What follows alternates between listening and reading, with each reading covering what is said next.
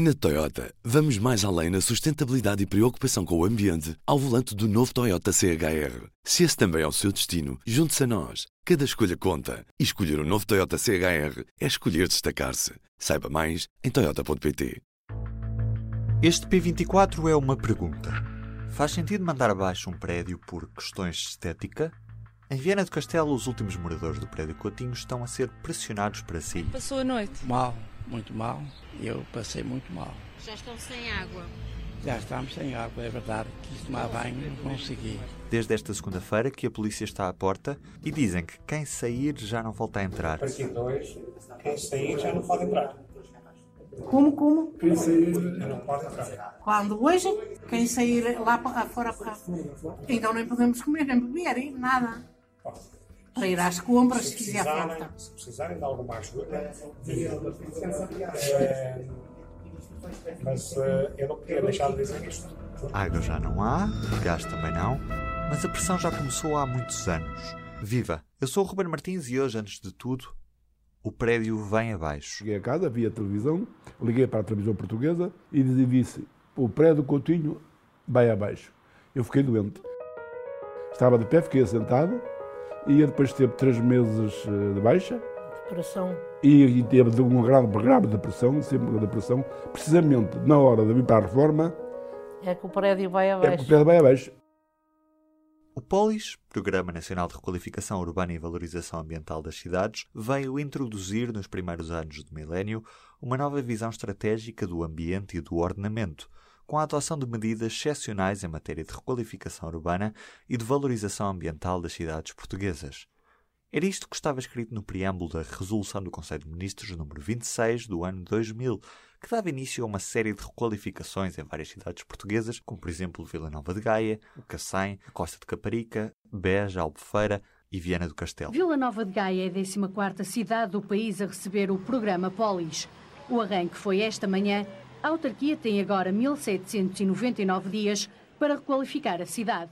Ouvimos a reportagem da RTP sobre a requalificação de Gaia, numa peça do telejornal emitida a 27 de janeiro de 2001. Fala o então secretário de Estado do Ambiente e do Ordenamento do Território, José Sócrates. Pensarmos no projeto que está a ser feito no Porto, em Matosinhos e em Vila do Conde, perceber-se há que vamos ter aqui uma grande intervenção requalificadora, quer da Frente Atlântica, quer da Frente Ribeirinha, que eh, a uma escala metropolitana, que é provavelmente a maior. Mas voltamos a Viana do Castelo e ao prédio Coutinho. Este edifício de três andares, construído nos anos 70, nunca foi consensual. Este prédio, quando se construiu, era progresso numa cidade. Agora os políticos dizem não se enquadra na parte histórica da cidade. É que a cidade tinha e tem prédios que no geral não ultrapassam os três ou quatro andares e por isso o prédio Coutinho, ideia do empresário Fernando Coutinho, era muito diferente do que havia por ali. No início do ano passado, os jornalistas do Público, André Borges Vieira, Paulo Pimenta e Sibila Linde, foram ao prédio Coutinho. Eu passava aqui de carro e nunca liguei. Um dia, deixa lá ver. Fui ver, fiquei maravilhado, que era um prédio de categoria, uma panorâmica que não é igual, portanto, o prédio era novo, o apartamento era novo, eu assim, merece uma coisa boa, porque é tão bom, está bom, e o sítio, comprei tudo novo. E a outra mulher que tinha noutra casa, mandei-a para a aldeia, para uma propriedade, não é? Mandei-a, mandei-a para lá. Não quis nada, foi tudo novo. Ouvimos um certo da reportagem vídeo, de fora é uma marracho, lá dentro ainda é uma casa. Marina, ali, Marina. Ouvimos moradores. Cheirinho aos meus pés o Rio Lima, lá longe penso Atlântico. É fantástico. Não há nada melhor em Viana do Castelo do que este sítio aqui. A primeira tentativa de demolição deu-se logo em janeiro de 1975. Nessa altura, a Comissão Administrativa da Câmara Municipal de Viana do Castelo, parênteses aqui para lembrar que ainda não tinham existido eleições locais e democracia nesta altura. Voltando, a Comissão Administrativa pediu 70 mil contos ao Ministro da Administração Interna para mandar o prédio abaixo mas não teve sucesso e por isso o prédio lá continuou. Em 1990, o presidente da autarquia teve a ideia de cortar o prédio a meio, em altura, pedindo financiamento comunitário para as obras. Mas o dinheiro não chegou e por isso a ideia não partiu para o terreno. O caso só avança quando, em 2000, o então presidente da autarquia, o socialista defensor Moura, obtendo o governo a garantia da existência de fundos para mandar o prédio abaixo, através do programa Polis. A 9 de agosto de 2002, é publicado em Diário da República o plano pormenor do Centro Histórico de Viana do Castelo. Sem falar no prédio Coutinho diretamente, este plano propõe eliminar as intrusões visuais e discrepâncias volumétricas por forma a repor, na sua heterogeneidade, o equilíbrio da morfologia do centro histórico em ordem à criação de condições para a classificação do centro histórico como património mundial.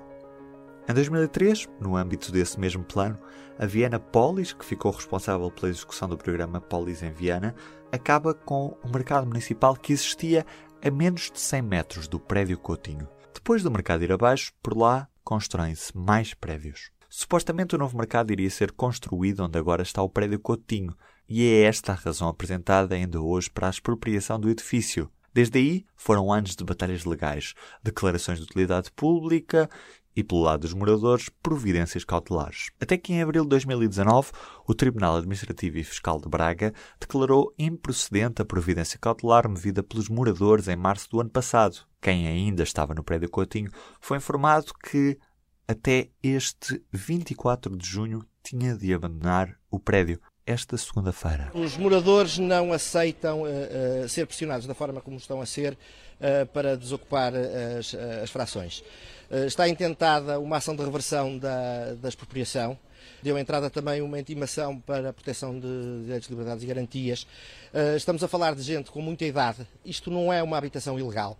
Isto é uh, um prédio legalmente construído, adquirido pelas pessoas com o esforço do seu trabalho uh, e que estão a ser, de forma violenta, coagidas, a abandonar o local onde decidiram, onde decidiram viver. Escrevia o jornalista Tiago Mendes Dias no início desta semana. O despejo dos moradores estava agendado, mas 12 das 105 frações de edifício de três andares continuam na posse dos proprietários. A cidade de Viana Polis promete usar todos os mais legais para desocupar o prédio. Dois senhores da Viana Polis, com os papéis na mão, disseram-lhes que a partir de hoje não podem sair do seu apartamento. Ou se saírem, não entram mais. A chave está aqui. E não a vai entregar? Não. Por que não? Porque nós ainda não temos dinheiro nenhum. Nós pagamos o apartamento.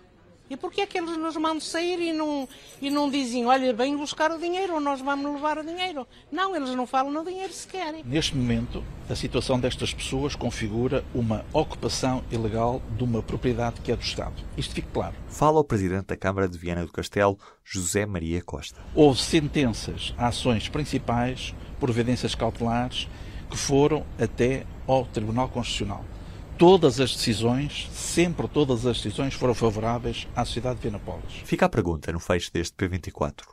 É justo o Estado demolir uma propriedade privada por questões estéticas? Eu queria ficar aqui. Queria ficar aqui. É daqui que eu gosto de estar e quero acabar a minha vida aqui. E depois tenho meus filhos que podem continuar. É, é uma casa que não há igual. Não há igual, mesmo na cidade, não há igual. Não há igual. Um abraço o público fica no ouvido. Na Toyota, vamos mais além na sustentabilidade e preocupação com o ambiente ao volante do novo Toyota CHR. Se esse também é o seu destino, junte-se a nós. Cada escolha conta. E escolher o um novo Toyota CHR é escolher destacar-se. Saiba mais em Toyota.pt.